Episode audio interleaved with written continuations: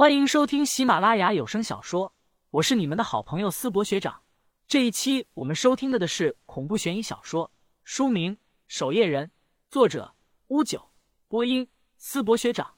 欢迎大家多多关注支持，你们的支持就是我创作下去的动力。第二十二章：真正的守夜人。上港市是一座沿海城市，此时一座安静的码头内，史奎和许关香正躲藏在其中。一艘渔船在月光之下的海面上慢慢往码头开了过来。渔船有节奏的鸣笛了两声，史奎和许关香对视一眼，信号对上了。二人慢慢的靠拢过去，他们两人已经将有关林旭的情报汇总告诉了背后的组织，而组织那边也通知了他们，守夜人那边已经掌握了他们二人的部分身份特征，恐怕会很快锁定他们的身份。于是派遣了船只送二人前往别处躲藏一段时间。渔船慢慢靠岸，史奎和许关香脸上也带着轻松的笑容，总算可以离开上港市这个鬼地方了。船总算靠岸，一个七十余岁的老翁，他戴着斗笠，低着头，从渔船控制室内走到甲板上，目光落在二人身上，问道：“就你们两人，没有其他人了吧？”“嗯。”史奎扶着许关香的手，踏上渔船，说道：“赶紧走，守夜人盯上了我们二人。”不赶紧离开上岗，这心里总是不踏实。既然怕守夜人，那么为什么还敢来杀人？这不是组织，你是什么人？史奎已经察觉到气氛有些不对，忍不住后退了一步。老翁取下斗笠，抬头看向史奎和许关香，道：“既然来了上岗市，难道不知道我邓武堂的名字吗？”邓邓武堂。史奎脸色大变，对一旁的许关香大声吼道：“你快跑，我缠住他！”史奎突然一掌轰向许关香的胸口，将许关香打倒在地，跳下渔船便跑。跑不跑得过这老翁是其次，只要能跑得过许关香就可以了。你这混蛋！许关香看向史奎的背影，目光流露杀意，只能暗道自己大意了，对史奎出手晚了，否则现在逃跑的就是自己了。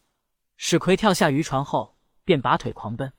突然，史奎感觉到不对劲，抬头看去。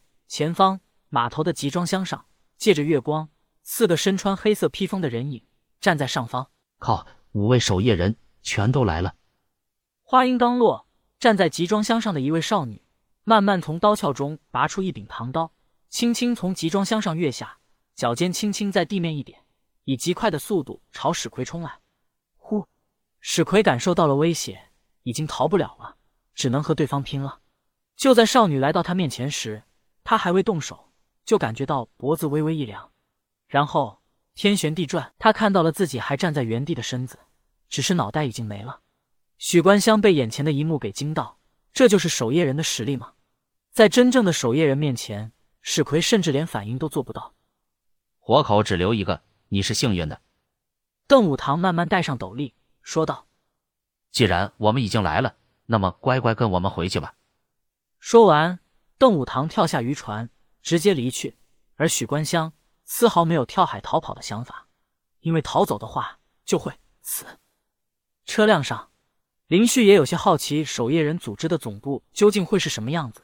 会是电影里面那样，满是高科技的基地，又或者是有重兵把守，许多人全副武装？上港市郊区有着一座古老的古刹，坐落在一个并不知名的半山腰上。车辆很快。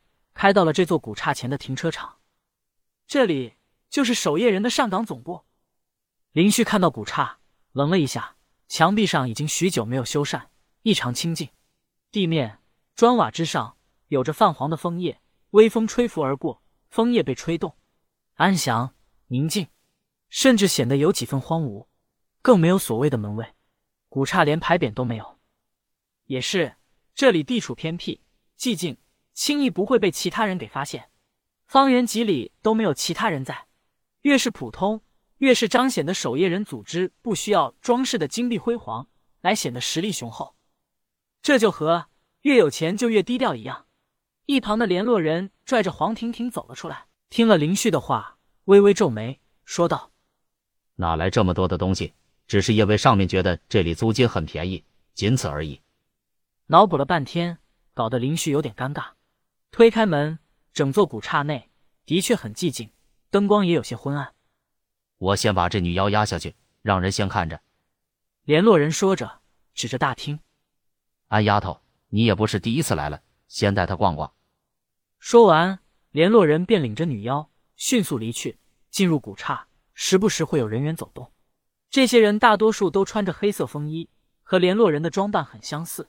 林旭面生，偶尔会有办事人员奇怪的多看上几眼，但看到旁边的安潇潇后，也就没有多言，匆匆离去。二人在古刹内闲逛着，安潇潇也给他介绍着总部内的一些情况，感觉也没什么特殊的地方。林旭看着四周的屋檐道，旁边的安潇潇也笑着说道：“对呀。”我第一次来的时候也和你一样幻想了好多呢，不过整个守夜人组织不只是地面上的这一层，下面还有一层呢。不过那里是关押许多妖魔的地方，咱们没有特殊原因是不能下去的。下面关押着妖魔，这些妖怪被抓来，不会第一时间杀死他们吗？当然不，据说是因为他们还有其他的价值，不过具体是什么价值？我也不清楚价值，林旭心里有些奇怪，妖魔还能有什么价值？对了，你之前也说过守夜人的实力很强大，可既然如此，还要咱们这样的预备守夜人干什么呢？林旭有些奇怪的问道：“明明有如此强大的守夜人，还需要如此多的预备守夜人做什么？按理说，上港市内有五位守夜人也完全绰绰有余了才对。”